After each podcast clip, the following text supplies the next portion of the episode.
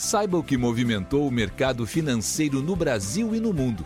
Você está ouvindo o Análise do Dia, um podcast original do Cicred.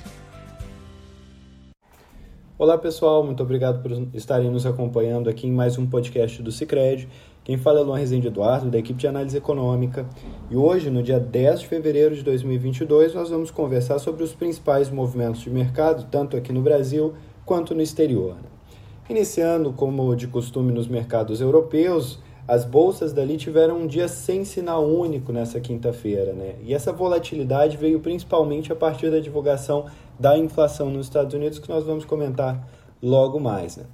A nível local, houve também bastante movimentação do Banco Central Europeu, que, cujo, cujo alguns dirigentes falaram durante o dia de hoje. Né? O vice-presidente da instituição, por exemplo, afirmou que a inflação deve ficar elevada na zona do euro por mais um tempo, inclusive mais do que o previsto, mas que ele espera que haja alívio ao longo desse ano. Né? Economista-chefe da instituição também projetou que as pressões inflacionárias na região devem se aliviar, sem que seja necessário um ajuste mais significativo da política monetária europeia, tendo então uma visão mais acomodatícia nesse momento da política monetária. Né?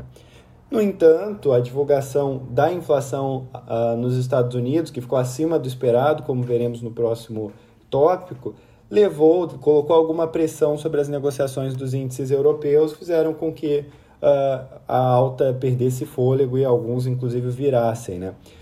Nesse quadro geral, o índice pan-europeu Stock 600, que compila empresas de toda a região caiu 0,21%, mas os principais índices tiveram resultados que, na verdade, foram mistos, como, por exemplo, o DAX em Frankfurt, na Alemanha, teve uma moderada alta de 0,05%, o CAC 40 em Paris, por outro lado, cedeu 0,41%, e o londrino FTSE 100 fechou em alta de 0,38%, na máxima de dois anos, com destaque principalmente a commodities, após a valorização de commodities a nível internacional e o resultado de algumas empresas uh, precificadas nesse índice. Né?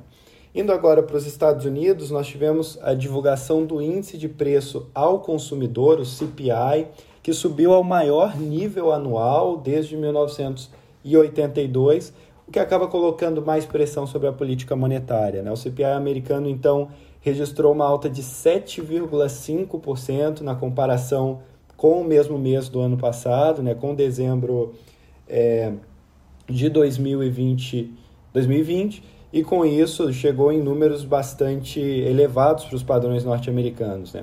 Além de já estar bastante pressionado em nível absoluto, essa leitura superou a projeção de alta que apontava para 7,2%.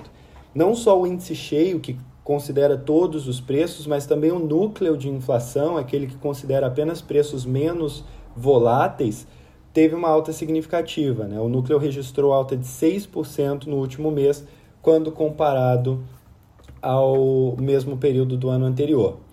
Esse resultado do, do CPI fez com que as apostas do mercado passassem a uma reação mais forte do Federal Reserve, do Banco Central norte-americano, e a maior parte do mercado já começa a apontar para uma alta de 50 pontos base, ou seja, o início da alta da, da, dos juros nos Estados Unidos, agora em março, na próxima reunião. Né? Além disso, já existem expectativas de subidas que levem a taxa de juros a a faixa entre 2,5 e 2,75 até dezembro nesse ano. Né? Uh, em resposta a esse reajuste de expectativas, os juros ficaram bastante pressionados no dia de hoje, como, por exemplo, o, os juros pagos pelos títulos de 10 anos, que avançavam uh, 0,12 pontos base, né, indo a 2%, uh, por cento, superando os 2% em certa magnitude no momento de fechamento desse podcast, e por outro lado, as bolsas acabaram bastante penalizadas. Né? O Dow Jones cedia 1,40%, o S&P 500 cedia 1,75% e o Nasdaq, com uma queda mais forte, cedia 2,02%. Todos, é, todas essas variações no momento de gravação desse podcast anterior ao fechamento de mercado. Né? Por outro lado, o dólar ganhava um pouco de força com essa expectativa de juros mais altos E o índice DXY, que mede a moeda contra uma cesta de moedas fortes de outros países, avançava 0,17%. Vindo agora para o Brasil, apesar dessa divulgação da inflação nos Estados Unidos e a mudança da perspectiva de juros terem gerado alguma volatilidade, os índices locais estavam com uma tendência descolada da tendência externa, né, com um certo apetite de investidores aqui no Brasil. Uh, o, essa, esse resultado era puxado principalmente pela valorização de algumas ações e por uma entrada de fluxo externo que impulsionavam principalmente o Ibovespa. Né? Começou a tarde impulsionado pela Vale, através da valorização do minério de ferro a nível internacional e também pela Petrobras, uh, com o petróleo uh, também em alta, né, após uma divulgação da OPEP no dia de hoje.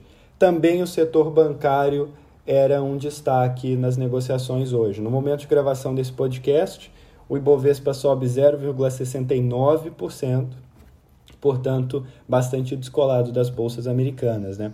Hoje nós tivemos também a divulgação do volume de serviços prestados no mês de dezembro pelo IBGE que essa divulgação apontou para uma alta de 1,4% desse indicador na série já com ajuste sazonal. Né?